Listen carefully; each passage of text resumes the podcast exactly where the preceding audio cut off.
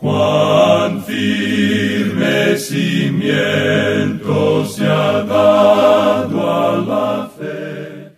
A través de la Biblia, un análisis de la Biblia libro por libro que le ayudará a crecer espiritualmente. Estos estudios fueron diseñados por el doctor J. Vernon McGee. Acompáñenos en este fascinante recorrido a través de la Biblia. La palabra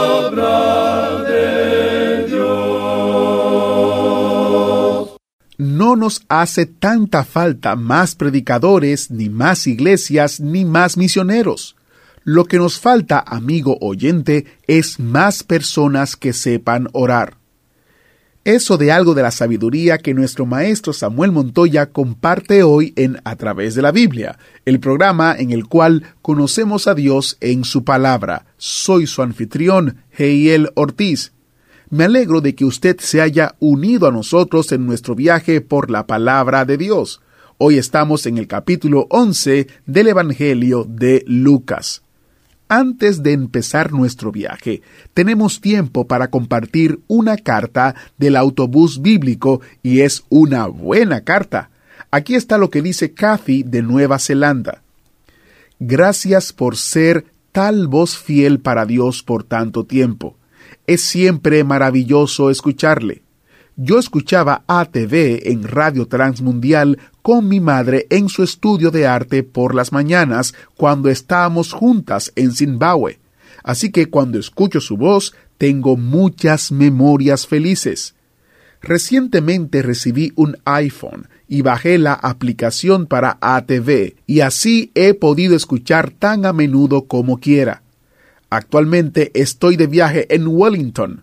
Ahora vivimos en Nueva Zelanda desde hace 14 años y he escuchado la mayoría de Génesis mientras manejo entre cita y cita. Qué manera maravillosa de pasar mis días. Gracias por su fidelidad y el celo en traernos la palabra de Dios. Es así que dijo Jesús que seríamos vencedores por la palabra de nuestros testimonios y por la palabra del Espíritu, su bella palabra. Me encanta oír cómo el Señor es tan poderoso para salvar hasta en los lugares más remotos y hostiles de la tierra. Que Él bendiga y sostenga a cada uno de sus seres preciosos que han venido a conocerle por fe. Les dije que era una buena carta, ¿no? Qué maravilloso testimonio y nos alegra saber que le acompañamos a usted entre cita y cita. Ahora vamos a orar para presentarnos al Señor. ¿Qué les parece? Padre Celestial, usa este tiempo para enseñarnos más de cómo podemos comunicarnos mejor contigo por medio de la oración. Aquieta nuestro corazón y danos hambre de pasar más tiempo en tu presencia. Danos ese deseo de querer pasar tiempo contigo, Padre Celestial. Te pedimos esto en el nombre de Jesús. Amén. Ahora iniciamos nuestro recorrido bíblico de hoy con la enseñanza del Dr. Magui en la voz de nuestro hermano Samuel Montoya. Continuamos hoy, amigo oyente, nuestro estudio del capítulo 11 del Evangelio según San Lucas que iniciamos en nuestro programa anterior. Y como usted recordará, leímos los primeros cuatro versículos donde uno de los discípulos del Señor le pide que les enseñe a orar. Y dijimos que este pasaje sugiere algunas inferencias muy interesantes. Su discípulo quería saber cómo orar porque había oído orar a Cristo. El hecho es que el Señor acostumbraba apartarse para orar. Evidentemente uno de los discípulos oyó por casualidad la oración y de allí le nació el deseo de orar como Cristo. Señalamos también que el discípulo no pidió simplemente aprender cómo orar. El Señor había predicado todo un sermón sobre este tema en su Sermón del Monte. Este discípulo no estaba pidiendo una técnica, ni un sistema, o una forma de arte, ni un ritual que seguir para poder orar debidamente. No se trataba de cómo orar, sino de simplemente aprender a orar. Quería orar como Cristo oraba. Muchas personas recitan sus oraciones. Es como decir un amén al final del día cuando uno se prepara para dormir. Pero lo que necesitamos, amigo oyente, es que alguien nos enseñe a orar, no simplemente a recitar oraciones, sino en realidad a acercarnos a Dios y a conversar con Él. Ahora tome nota que este discípulo le pidió al Señor, enséñanos a orar como también Juan enseñó a sus discípulos. Este es un vistazo a vuelo de pájaro de Juan el Bautista. Es un vistazo a su vida que no esperábamos tener. Es como una mirada de despedida porque esto es lo último que se dice en la Biblia en cuanto a Juan. Es como si esta fuese la última foto que se haya tomado de él. Ahora, ¿qué es lo que vemos?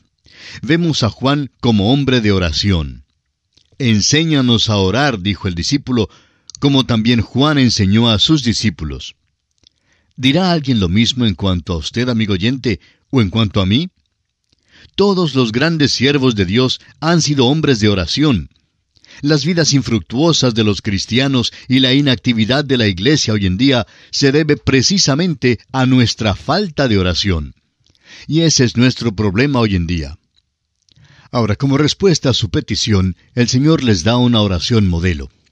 Pero no creemos que la intención de Cristo haya sido que ésta llegara a ser la oración que oímos decir tantas veces en los cultos. No es algo escrito en un estilo pomposo, ni es apropiada para recitar en público. Debe ser una oración espontánea, íntima y personal, como si fuese una conversación. Creemos que debemos acercarnos solos y hablar con Dios como un hijo habla con su padre. Dios el Padre me conoce y no creo que quiera que cuando me acerque para hablarle adopte una actitud pretenciosa o que hable en un tono fingido. Creo que Dios quiere que yo hable con Él como siempre hablo, como de costumbre. Dios no quiere que seamos verbosos, es decir, que seamos profusos en palabras. Y en realidad confieso que hasta me cansan las oraciones verbosas. A veces nos parece que Dios puede decir, apaguémosle, sintonicemos a otro, ya hemos escuchado decir esto a esta persona. El hecho es que es una persona que repite lo mismo muchas veces. Las más grandes oraciones en las Escrituras, amigo oyente, son breves. La oración más corta, Señor, sálvame, fue voceada por Simón Pedro. Vamos a considerar ahora algunos de los elementos de esta oración modelo que el Señor dio a sus discípulos. La oración es adoración, es un honor a Dios. El reino es la voluntad de Dios en la tierra. La oración es el privilegio de los redimidos. No se puede orar por el reino de Dios sin saber de qué se trata significa la represión de lo malo y el aliento de lo bueno.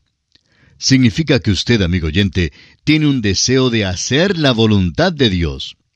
Usted puede pronunciar las palabras de esta oración, pero tiene que haber un significado detrás de las palabras. Usted necesita ser ya redimido para poder orar esta oración, porque no creemos que haya sido dada para el incrédulo. Hay otra oración que ha sido dada para los incrédulos, y es esa que dice, Dios, sé propicio a mi pecador. Dios es misericordioso y poderoso para salvarle. No tiene que rogarle que le salve. Él le salvará a usted si solo acude a Él. Ahora una parte de esta oración trata de las provisiones físicas. Dice, el pan nuestro de cada día, dánoslo hoy. Luego nos dice que oremos, y perdónanos nuestros pecados, porque también nosotros perdonamos a todos los que nos deben. Ahora es posible que no tengamos razón, pero sí creemos que ninguno de nosotros podamos cumplir con esta norma en nuestra conducta. Amigo oyente, ¿perdona usted a todos? ¿Genuinamente perdona usted a todos? Bueno, amigo oyente, si Dios nos perdonara en la misma base que nosotros perdonamos a los demás, le aseguramos que nunca seríamos salvos. Nuestra norma la encontramos establecida en las palabras del apóstol Pablo en su carta a los Efesios capítulo 4 versículo 32, donde dice, Antes sed benignos unos con otros, misericordiosos, perdonándoos unos a otros, como Dios también os perdonó a vosotros en Cristo. Note usted que Dios nos perdonó antes que nosotros fuéramos perdonadores. La Escritura confirma esto. El mismo apóstol Pablo dice en el capítulo 5 de su carta a los Romanos, versículo 6, Porque Cristo, cuando aún éramos débiles, a su tiempo murió por los impíos. Y luego en el versículo 8 del mismo capítulo 5 de Romanos agrega, Mas Dios muestra su amor para con nosotros en que siendo aún pecadores, Cristo murió por nosotros. Y luego en el versículo 10 del mismo capítulo 5 de Romanos dice, porque si siendo enemigos fuimos reconciliados con Dios por la muerte de su Hijo, mucho más, estando reconciliados, seremos salvos por su vida. No es pues necesario rogarle a Dios que le salve. Él quiere salvarle. Él está interesado en darle la salvación. Usted no tiene que bregar, que luchar por ella. Simplemente acepte la salvación que le ofrece Cristo.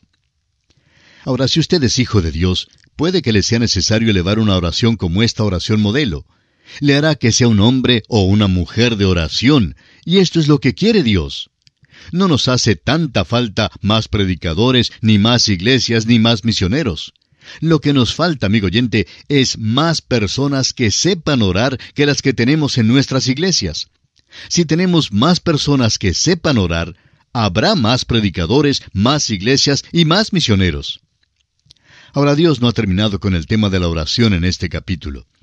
Solo Lucas relata la parábola siguiente que enfoca en una forma un poco diferente el tema de la oración y al hacerlo vierte mucha luz adicional sobre este tema. Se trata de una parábola de contraste, y la encontramos aquí en los versículos 5 al 7 de este capítulo 11 de Lucas. Y a propósito, ¿todavía tiene su Biblia abierta en esta porción? Bueno, espero que sí, porque es esencial que usted continúe con nosotros paso a paso, leyendo juntamente con nosotros los versículos que vamos considerando, para que así pueda participar de una manera total y completa en el estudio que estamos llevando a cabo. Bien, en los versículos 5 al 7 de este capítulo 11 de Lucas leemos, Les dijo también, ¿quién de vosotros que tenga un amigo va a él a medianoche y le dice, Amigo, préstame tres panes, porque un amigo mío ha venido a mí de viaje y no tengo qué ponerle delante. Y aquel, respondiendo desde adentro, le dice, No me molestes, la puerta ya está cerrada y mis niños están conmigo en cama, no puedo levantarme y dártelos.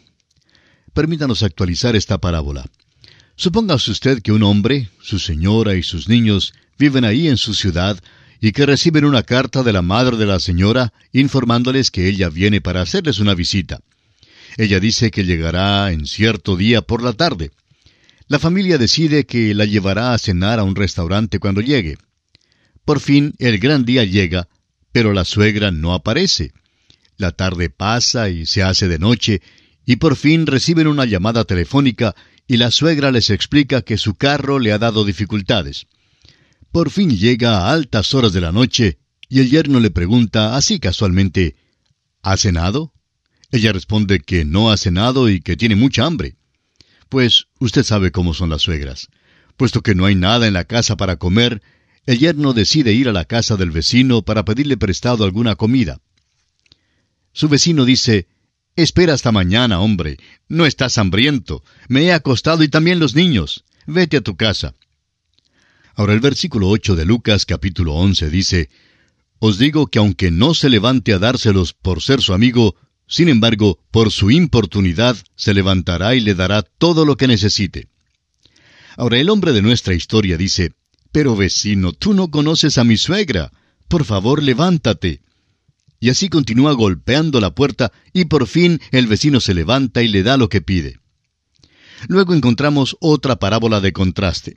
Los versículos nueve y diez de este capítulo once de Lucas dicen, Y yo os digo, pedid y se os dará, buscad y hallaréis, llamad y se os abrirá, porque todo aquel que pide recibe, y el que busca halla, y al que llama se le abrirá. Amigo oyente, ¿cree usted que Dios está dormido? ¿Cree usted que ya se ha acostado cuando usted ora y que no le puede despertar? ¿Cree que a Él no le agrada contestar sus oraciones? Amigo oyente, Dios quiere contestar todas nuestras oraciones y las contestará. Eso es lo que nos enseña esta parábola. Es una parábola de contraste y no de comparación. No tenemos que asaltar las puertas del cielo ni derribarlas para llamarle la atención a Dios. Dios no está mal dispuesto a escucharnos ni mal dispuesto a contestarnos. Dios nos dice en Isaías 65, 24, y antes que clamen, responderé yo, mientras aún hablan, yo habré oído. Dios quiere oír y contestar. Algunos creen que Dios no contesta la oración, pero quizás sea que ellos no están dispuestos a aceptar la respuesta de Dios. A veces Dios dice que no. Nuestro problema es que no nos gusta aceptar un no como respuesta. Pero Dios siempre oye las oraciones de los suyos y las contesta, pero la mayoría de las veces tiene que contestar que no. Él dice, no estás orando por lo que es lo mejor para ti. He aprendido, amigo oyente, durante los años pasados, que la mejor respuesta que Dios ha dado a muchas de mis peticiones ha sido precisamente que no. No es pues necesario que asaltemos las puertas del cielo para lograr que Dios conteste nuestras oraciones. Dios no se ha acostado. La puerta está bien abierta y Él dice, llamad, buscad y pedid. Llévele pues todo a Dios en oración, amigo oyente, y Él le dará lo mejor. Ahora leamos el versículo 11 de Lucas capítulo 11. ¿Qué padre de vosotros, si su hijo le pide pan, le dará una piedra? ¿O si pescado, en lugar de pescado, le dará una serpiente? Ahora, antes de que procure acercarse a Dios en oración, cerciórese de que Él realmente es su Padre. Juan 1.12 dice, Mas a todos los que le recibieron, a los que creen en su nombre, les dio potestad de ser hechos hijos de Dios. Creyendo que el Señor Jesucristo murió por usted y que resucitó para su justificación, esto le hace un hijo de Dios. Cuando usted confía en Cristo como su Salvador, entonces es bautizado con el Espíritu de Dios en el cuerpo de Cristo. Y entonces usted es un hijo que puede acudir a Dios y llamarle Padre.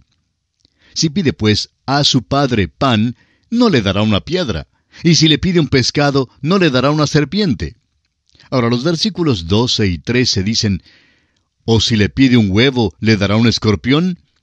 Pues si vosotros, siendo malos, sabéis dar buenas dádivas a vuestros hijos, ¿cuánto más vuestro Padre Celestial dará el Espíritu Santo a los que se lo pidan? Fue en esa ocasión que Jesús les dijo a sus discípulos que pidieran el Espíritu Santo. Y que sepamos, ellos nunca pidieron el Espíritu. Más tarde, Cristo dijo en Juan 20:22, Recibid el Espíritu Santo es que necesitaban el Espíritu de Dios aún en estos días de transición cuando los acompañaba el Hijo de Dios. Luego, en el gran día de Pentecostés, vino el Espíritu Santo y les bautizó en el cuerpo de creyentes, o sea, en el cuerpo de Cristo. En aquel día fueron llenados con el Espíritu Santo. Y es esa plenitud la que todos nosotros necesitamos. Todos los creyentes hemos sido bautizados en el cuerpo de Cristo. El apóstol Pablo lo confirma cuando dice en el capítulo 12 de su primera carta a los Corintios, versículo 13, porque por un solo espíritu fuimos todos bautizados en un cuerpo, sean judíos o griegos, sean esclavos o libres. Y a todos se nos dio a beber de un mismo espíritu. Y llegamos ahora a otro aspecto importante. A Jesús le acusan de echar fuera demonios por medio del poder de Beelzebú. Este incidente también es contado en el Evangelio según San Mateo capítulo 12 versículos 24 al 30 y también en el Evangelio según San Marcos capítulo 3 versículos 22 al 30. De este relato ha surgido la noción del llamado pecado imperdonable. Pero deseamos aclarar que no hay ningún pecado imperdonable hoy en día. Leamos pues los versículos 14 al 20 de este capítulo 11 de San Lucas. Estaba Jesús echando fuera un demonio que era mudo, y aconteció que salido el demonio, el mudo habló, y la gente se maravilló. Pero algunos de ellos decían, por Beelzebú, príncipe de los demonios, echa fuera los demonios. Otros, para tentarle, le pedían señal del cielo. Mas él, conociendo los pensamientos de ellos, les dijo, Todo reino dividido contra sí mismo es asolado, y una casa dividida contra sí mismo cae. Y si también Satanás está dividido contra sí mismo, ¿cómo permanecerá su reino? Ya que decís que por Beelzebú echo yo fuera los demonios. Pues si yo echo fuera los demonios por Beelzebú, vuestros hijos, ¿por quién los echan? Por tanto, ellos serán vuestros jueces. Mas si por el dedo de Dios echo yo fuera los demonios, ciertamente el reino de Dios ha llegado a vosotros. El carácter convincente de los milagros de Jesús obligó a los fariseos a ofrecer alguna explicación. No podían negar la existencia de los milagros cuando ocurrían delante de sus propios ojos. Pero lo que hicieron fue usar las explicaciones más viles y blasfemas para tratar de explicar los milagros de Jesús. No negaron que habían ocurrido estos milagros, sino que alegaron que se habían hecho por medio del poder del diablo. Esta es la blasfemia contra el Espíritu Santo, y es lo que conocemos como el pecado imperdonable. La lógica misma nos conduce a ver que si en los días de la presencia de Cristo aquí en la tierra, el atribuir sus milagros al poder de Satanás en lugar del poder del Espíritu Santo era el cometer el pecado imperdonable, luego recíprocamente su ausencia, es decir, la ausencia corporal de Jesucristo hoy en día, hace imposible que nosotros cometamos el pecado imperdonable y nuestra posición es completamente compatible con un evangelio que proclama que todo aquel que cree será salvo.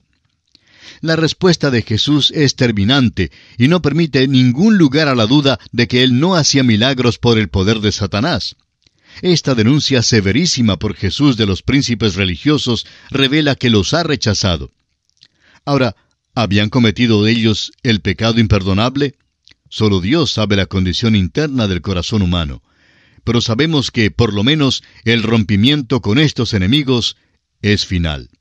Y aquí quedamos para continuar en nuestro próximo programa el estudio de este capítulo 11 del Evangelio según San Lucas. Es nuestra oración que el Señor derrame sobre usted las ricas e incontables bendiciones del cielo.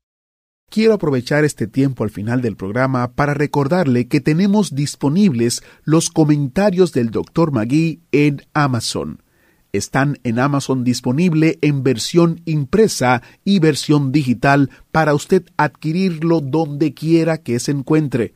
Hace tiempo recibíamos la pregunta de dónde podían adquirir los comentarios. Bueno, esta es la respuesta, en Amazon. También pueden descargar de manera gratuita durante este mes el librito titulado La cruz es el árbol de Navidad de Dios y está disponible en la página web a través de la Biblia .org barra especial. Dos opciones, descarga gratuita y a la vez los comentarios disponibles en Amazon. También quiero recordarles que usted puede tener acceso disponible totalmente gratis a descargas gratuitas. Asimismo es, usted puede descargar de manera gratuita algunos de los libritos que tenemos disponible en nuestro sitio web y a la vez puede leerlos cómodamente en su dispositivo móvil. La dirección es a través de la Biblia.org barra libritos. A través de la Biblia.org barra libritos y allí usted encontrará una selección de temas disponibles, de libritos escritos por el Dr. Magui traducidos al español. Esta es una de las ventajas que tiene de usted visitar nuestro sitio web. Una vez más, a través de la Biblia, org barra libritos y podrá tener acceso a material gratuito de alta calidad. No espere más y visite hoy mismo. Soy Heiel Ortiz y si Dios así lo permite, estaré con ustedes mañana guardándoles un espacio especial en el autobús bíblico. ¿Fue de ayuda para usted el estudio de hoy? ¿Desea enviarnos algún comentario de lo que ha estado escuchando? Entonces escríbanos, no espere más. Nuestro correo electrónico es atv@transmundial.org. atv@transmundial.org. Si desea recibir las notas y bosquejos de lo que estamos estudiando, suscríbase gratis en nuestra página en internet a través de la Biblia .org barra notas a través de la Biblia.org barra notas.